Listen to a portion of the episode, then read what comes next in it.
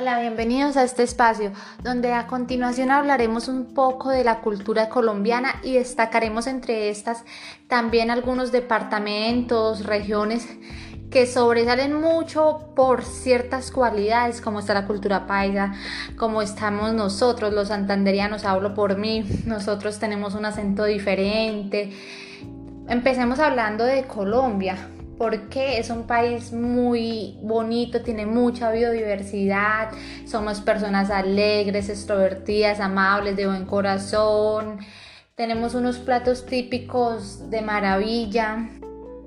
Cuando hablamos de la cultura de nuestro país, sobresale la música y entre ella existe como la más escuchada o la que toma más fuerte en nuestro país, que es el vallenato, la cumbia donde tenemos artistas que son reconocidos como es Shakira, eh, también tenemos personas personajes, mejor dicho, literarios como fue Gabriel García Márquez, siendo un denominador de todas sus obras literarias. Tenemos a Fernando Botero, su inconfundible y mundialmente reconocido estilo de lo abstracto, son el mayor exponente de la escena artística de acá de Colombia. Estamos hablando socialmente de la cultura colombiana, se compone de muchos grupos étnicos, entre estos destacamos la población mestiza. Acá el idioma oficial es el español, aunque existen 65 lenguas indígenas. Otra característica es que el 90% de la población colombiana profesa de la religión católica lo que indica que muchos días festivos de Colombia tienen una connotación religiosa, como el Día de la Virgen del Carmen, el Día de la Virgen Milagrosa, el colombiano se hace notar en cualquier parte del mundo. ¿Por qué? Porque nosotros somos personas abiertas, alegres, somos muy atentos con el que llega el extranjero, somos trabajadores, por así decirlo, somos echados para adelante, siempre sacamos tiempo para estudiar, para seguir formándonos, somos personas muy creativas, emprendedoras. Eh, además, siempre no solamente pensamos en el beneficio común, sino pensamos en el beneficio colectivo acá en Colombia destacamos culturalmente tres clases sociales, la alta, la media y la baja, que están ingresas a los, están sujetas pues a los ingresos mensuales o ingresos que tienen las familias. Nosotros contamos con seis regiones naturales que poseen variedad tanto climática como topográfica. Entre ellas recalcaremos la región andina, que es la más habitada de Colombia. Esta comprende departamentos de Antioquia, de Caldas, Risaralda, Valle del Cauca, Quindío, Tolima, Santander, Norte de Santander, Cundinamarca, bueno, entre otras, para no seguir alargándoles acá el cuento. Em, vamos a hablar un poco de la de los santanderianos, ¿por qué no si acá represento a los santanderianos? Somos personas que nuestro acento comenzando es como más fuerte, más cantado, hablamos rápido, muchas veces no nos entienden, inclusive en el interior del país, cuando se topan, se cruzan con un santanderiano y este les está hablando muchas veces creen que estamos gritando, regañándolos pero no, nuestro acento es así, es muy marcado, muy fuerte. Somos personas muy descomplicadas para vestir, muy amigables. También nuestros platos típicos está el pastel de garbanzo, está el mute, están las hormigas, las hormigas culonas. Tenemos como todo significados de diferentes palabras, lo que un ejemplo les daré, lo que yo en Cúcuta digo, me venden una pipa, que es un caramelo, pero allá lo llamamos pipa. En otros lados como, como Bogotá lo pueden llamar un dulce, un caramelo. Acá en Medellín, donde estoy residiendo actualmente, los llaman confetis. Entonces estamos viendo la, el mismo producto, pero con diferente sobrenombre en diferentes regiones, en diferentes ciudades.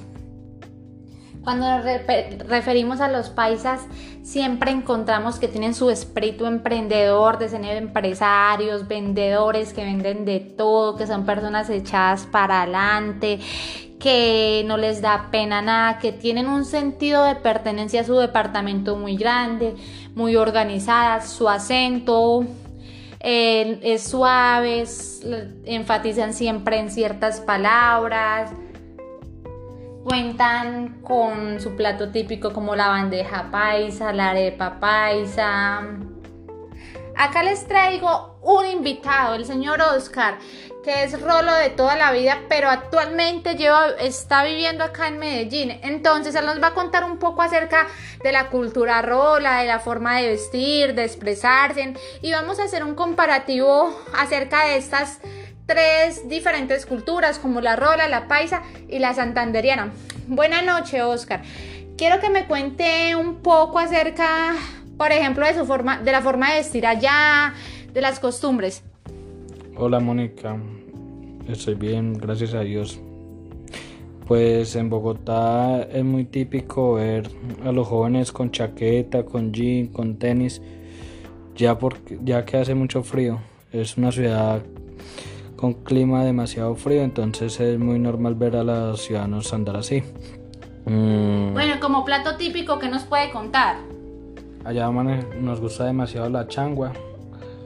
Como tal, eso, la changua es de, de Boyacá, pero en Bogotá, en Bogotá se, toma, se toma mucho.